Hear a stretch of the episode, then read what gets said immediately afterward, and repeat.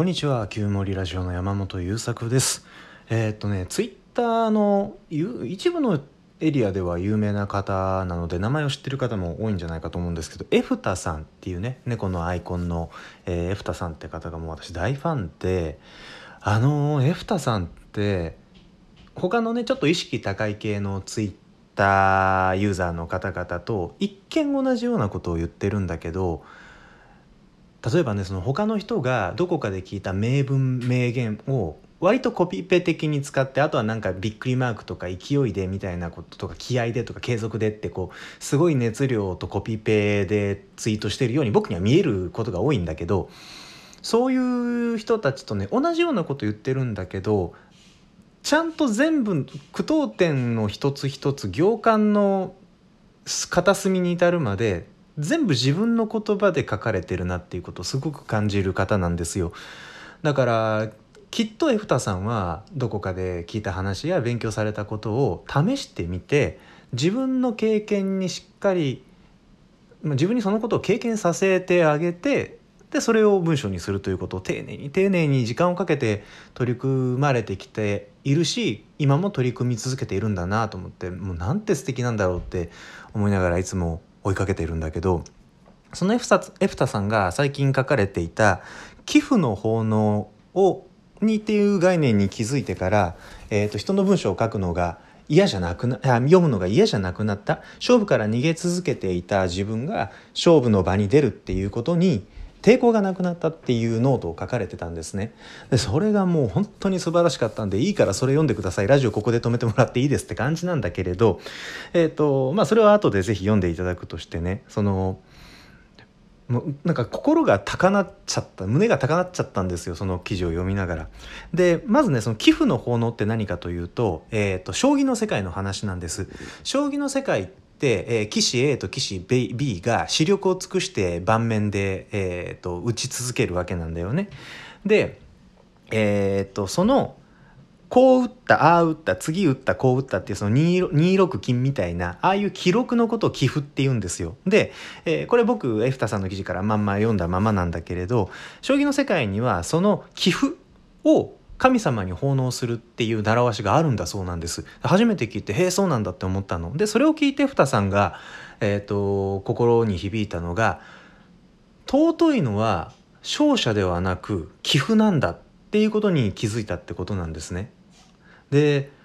ああってなんか僕もそこでビビッときちゃって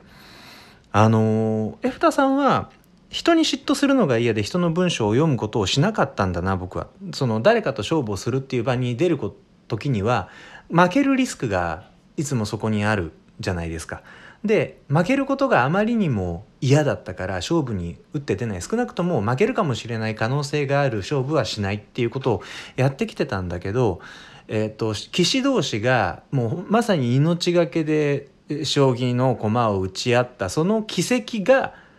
神様に捧げられるほど価値のある尊いもので、まあ、勝者はもちろんねあの別の形で称えられるっていうことはあるんだろうけれど敗者とか勝者っていうところではなく我々が戦ったこの寄付というものに価値があるんだっていうふうに思ったら今まで避けてた勝負をするということをどうして勝負を避けてたのか実は負けたくなかったからだっていうこだわりってななんなんて小さいんだみたいなことにねまあそんな言葉は使ってなかったんだけどそういうことに気づかれてこれからは僕は勝負をしていこうでそのことにもっと前のめりになっていこう的なニュアンスでそのノートは書かれていくんです。でたくさんね文章があったのでもう全部そのままお伝えすることでできないから本当にあの後で是非読んでいただきたいんだけどそのノートを読んでねいややべえって思いましてえー、ともう同じところに響きました勝者に価値があるんじゃなくってその棋譜に価値があるんだと。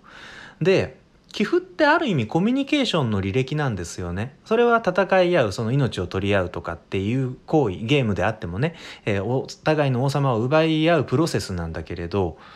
そのちょっと話がここから飛ぶんだけどね人類ってそんな風にその例えば勝負をしてみたり、えー、と共同をしてみたり磨き合ってみたり何らかの形でコミュニケーションを取りながらでまさに寄付を描きながら発展してきてるわけじゃないですか。たった一人で人類の文化をここまで押し上げた人っていないわけなんですよ。こう脈々と類々と積み上がりつながってきた先人たちの寄付が僕たちが生きている今の世界なんですよね。で多分次の時代とか次の価値観次の世界にを形作っていくのは今ここで勝負をしたり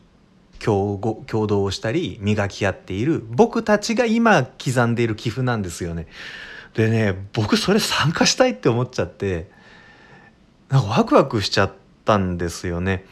だからねまああのあんまり実は僕嫉妬っていうのがピンときてなくってこれが自覚ができてないからなのか僕の中に嫉妬っていう感情がないからなのか吟味ができていないのでまだ断言できないんですけどどっちにしてもその真剣な勝負をしたり真剣な共同をしたり真剣なな、えーと、磨き合いをしたそのプロセスが神様に捧げられるぐらい神聖な寄付として残っていって、えー、どこかの誰かがまた次の将棋を指す時の参考になっていったり、えー、誰かの思考回路の一部に組み込まれて新しい価値を生み出す一助になっている一つの要因になっていくっていうことってもうなんて素敵なんだろうって思いまして。だからこの、え、ー、と、旧森ラジオとかね、あとはまあツイッターとか、えっ、ー、と、フェイスブックの方とか、ブログでも何でもそうなんだけど、最近はね、すごく素敵だなって思った方の言葉を引用させていただいたり、この方のこの言葉から僕はこんなことを感じたんだっていうことを、割と積極的に発信するようにさせていただいてます。それはまあこう悪い言い方をするともうすでにねインフルエンサーになっているような人たちの名前を借りるみたいなことになるかもしれんのだけど別に何万人ってフォロワーさんがいるような人じゃない人の言葉でもあ素敵って思ったりその文脈とかね、えー、と今の自分の心情とかとの掛け算であすごく響いたこれっていうのってたくさんあるのでそういう言葉ってを受けて私の中から新しくこんな考えが出たよとかこれこういうのが大事だったんだ僕って気づいたよっていうまさに僕と僕の周りにいて素敵な情報を発信してくれている人たちの間に生まれた文脈寄付をこんな風にお話ししていくっていいなってねなんかこう一人でうわうわしてるんですまあ、勝手にねあのこんなこと言ってるよって言われたらもしかしたら気持ち悪がる気持ち悪がる人もねいるかもしれないんですけどね。なんかでもこうせっかく素敵なことを発信してくれてる方が多い時代に生きているのであそこのなんか後出しじゃんけんをし合いながらどんどんどんどん素敵な手になっていくとか強い美しい寄付ができていく。その